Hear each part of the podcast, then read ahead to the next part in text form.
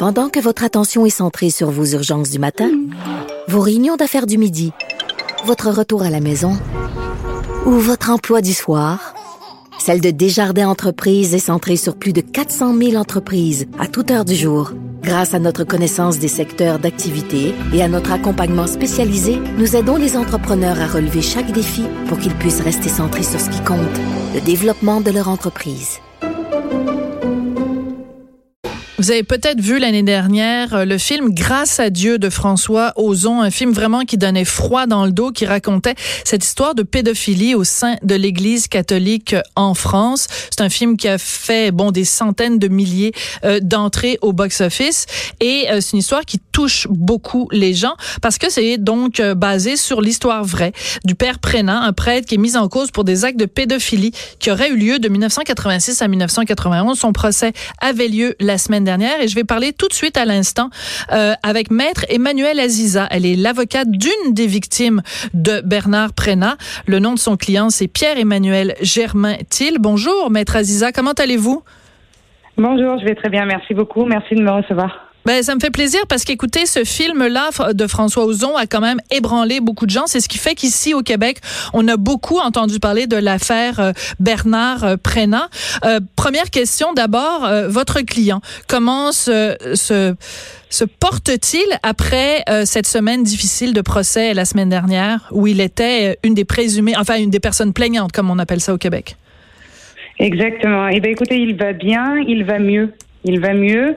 Euh, cela faisait plus de 30 ans qu'il attendait euh, un procès à l'encontre de ce prêtre pédophile qui l'a fait tant souffrir dans sa vie d'enfant, hmm. mais également euh, dans sa vie d'adolescent et d'adulte, parce qu'il y a eu beaucoup de répercussions dans sa vie. Et effectivement, même si le procès a été extrêmement éprouvant, et on en parlera pour diverses raisons, mais mon client était soulagé, soulagé d'avoir pu libérer sa parole, soulagé d'avoir pu exprimer euh, ses ressentis, euh, les conséquences directes sur sa vie et euh, pouvoir de nouveau être confronté à ce prêtre qui l'avait abusé quand il était enfant, parce qu'il avait déjà été confronté une première fois au commissariat de police. Oui. Alors, un commissariat de police, c'est pas la même chose qu'un procès, bien sûr, parce que là, il y a des, des, des, des, témoins, il y a un avocat de la défense, un avocat de, de la poursuite, et en même temps, il a fallu qu'il raconte quand même dans les détails ce qu'il avait vécu aux mains de Bernard Prénat. Est-ce que ça, ça a été difficile pour votre client de revivre ces moments-là?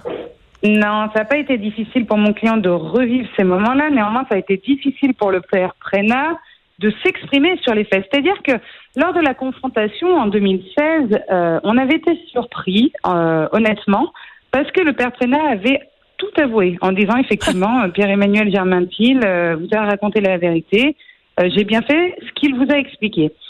Donc on se disait qu'a priori le procès devait être un petit peu plus facilité par ses aveux. Et néanmoins, nous nous sommes retrouvés face à, à un personnage euh, extrêmement manipulateur qui effectivement avouait dans le général, mais quand on rentrait dans les détails, euh, commençaient les contestations. Et c'était extrêmement pénible pour nous parce qu'on, premièrement, on s'attendait pas à ça. Oui. Euh, deuxièmement, il a fallu qu'effectivement on se bagarre, on pinaille sur des faits qui euh, effectivement n'étaient pas contestés jusqu'alors.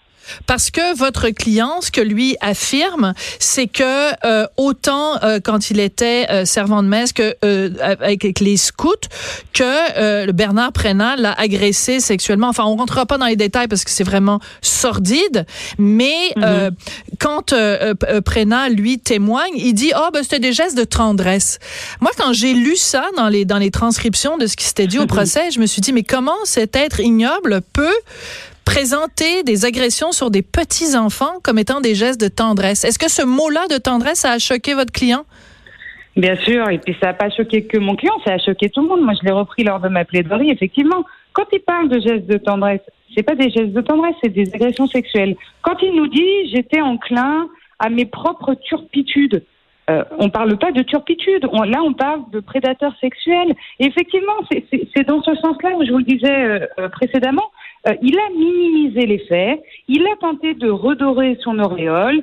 Il a tenté d'expliquer qu'effectivement, alors ces gestes de tendresse pouvaient se, produire dans les camps de scouts qu'il avait lui-même créés. Mais pas quand il était euh, dans une église. Et c'est là aussi tout le paradoxe. C'est de dire, voilà, j'avoue mes faits d'agression sexuelle sur mineurs, mais en même temps, je ne veux pas reconnaître que ça s'est passé dans ma fonction de prêtre.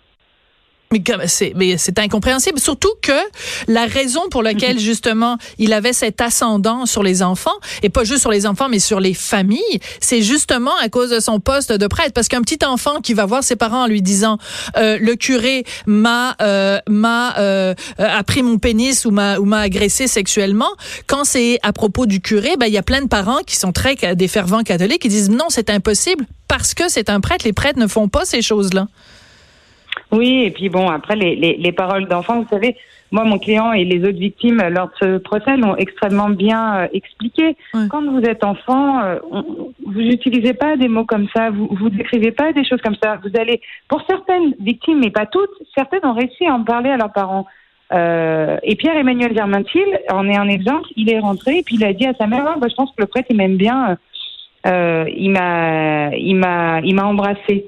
Et sa mère, qui voyait le prêtre à la sortie de chaque messe embrasser, prendre dans ses bras tous les fidèles, s'est dit bon bah très bien, il, voilà, il, il, a fait comme il fait hmm. à la sortie des offices religieux.